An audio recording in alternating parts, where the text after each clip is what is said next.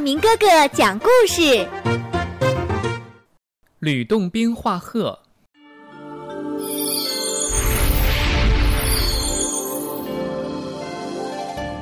八仙之一的吕洞宾，在修炼成仙人之后，便决定到人间去普度众生。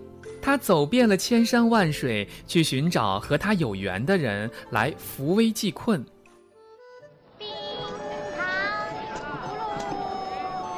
有一天，吕洞宾来到了洞庭湖，他听人家说，在湖边有一家小饭馆，老板姓辛，人是特别的善良。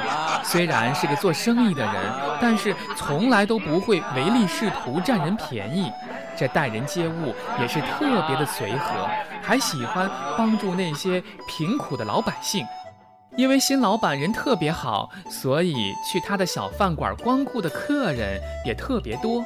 不过，也正是因为这样，他卖的东西利润很少，赚的钱只能够勉强填饱肚子。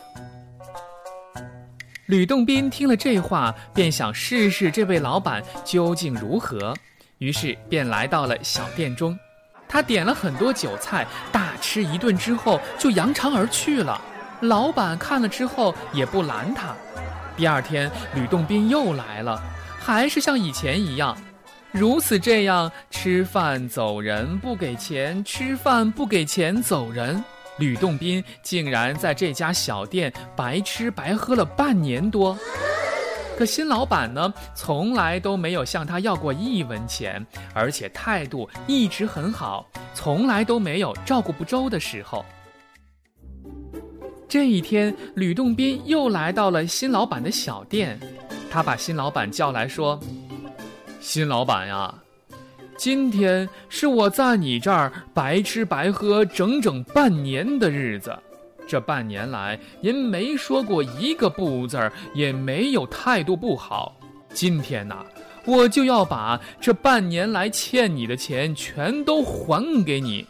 这样，你去后面取几个橘子来。新老板觉得奇怪，可也没说什么，就拿来了几个新鲜的橘子。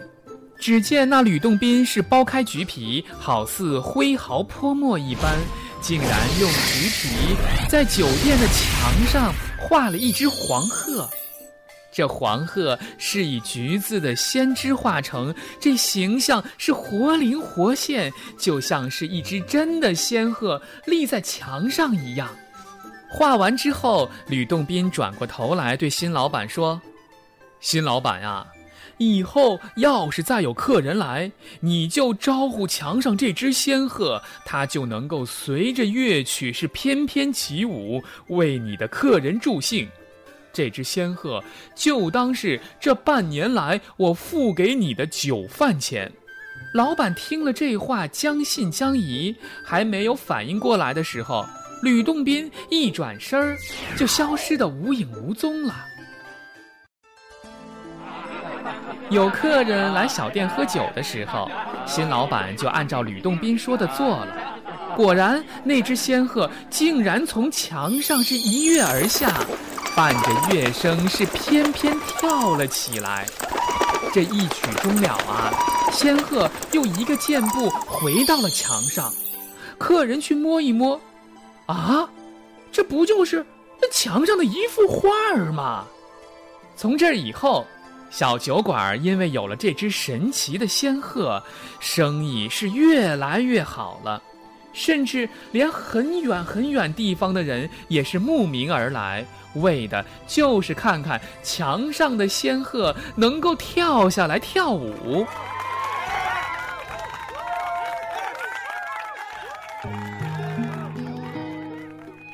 新老板的生意也就这样越做越大，他再也不是那个仅能糊口的小老板了，他变成了一个家财万贯的大富翁。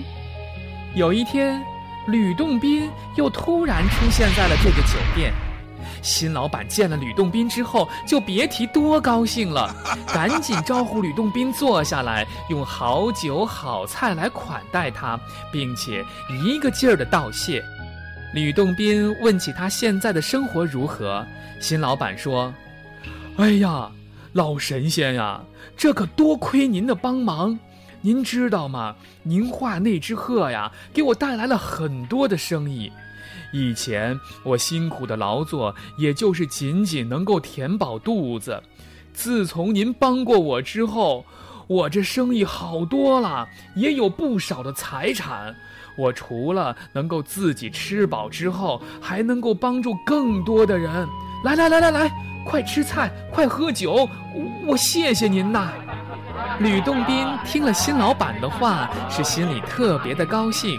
吃完喝完之后，他微微的冲新老板点了点头，从袖管里拿起了一支玉笛，轻轻地吹起了玉笛。这玉笛的声音是余音绕梁，好听的就像从天上飘下来的仙乐一样。随着这仙乐飘飘，墙上的仙鹤也顺势从墙上跳了下来，轻盈地钻到了吕洞宾的袖管里。吕洞宾收起了玉笛，换回了神鹤，是骑着仙鹤，一下子是飞到了天上。今天的故事就讲完了，请关注亚明微信公众平台。爱亚明，也就是 I Y A M I N G，欢迎转发。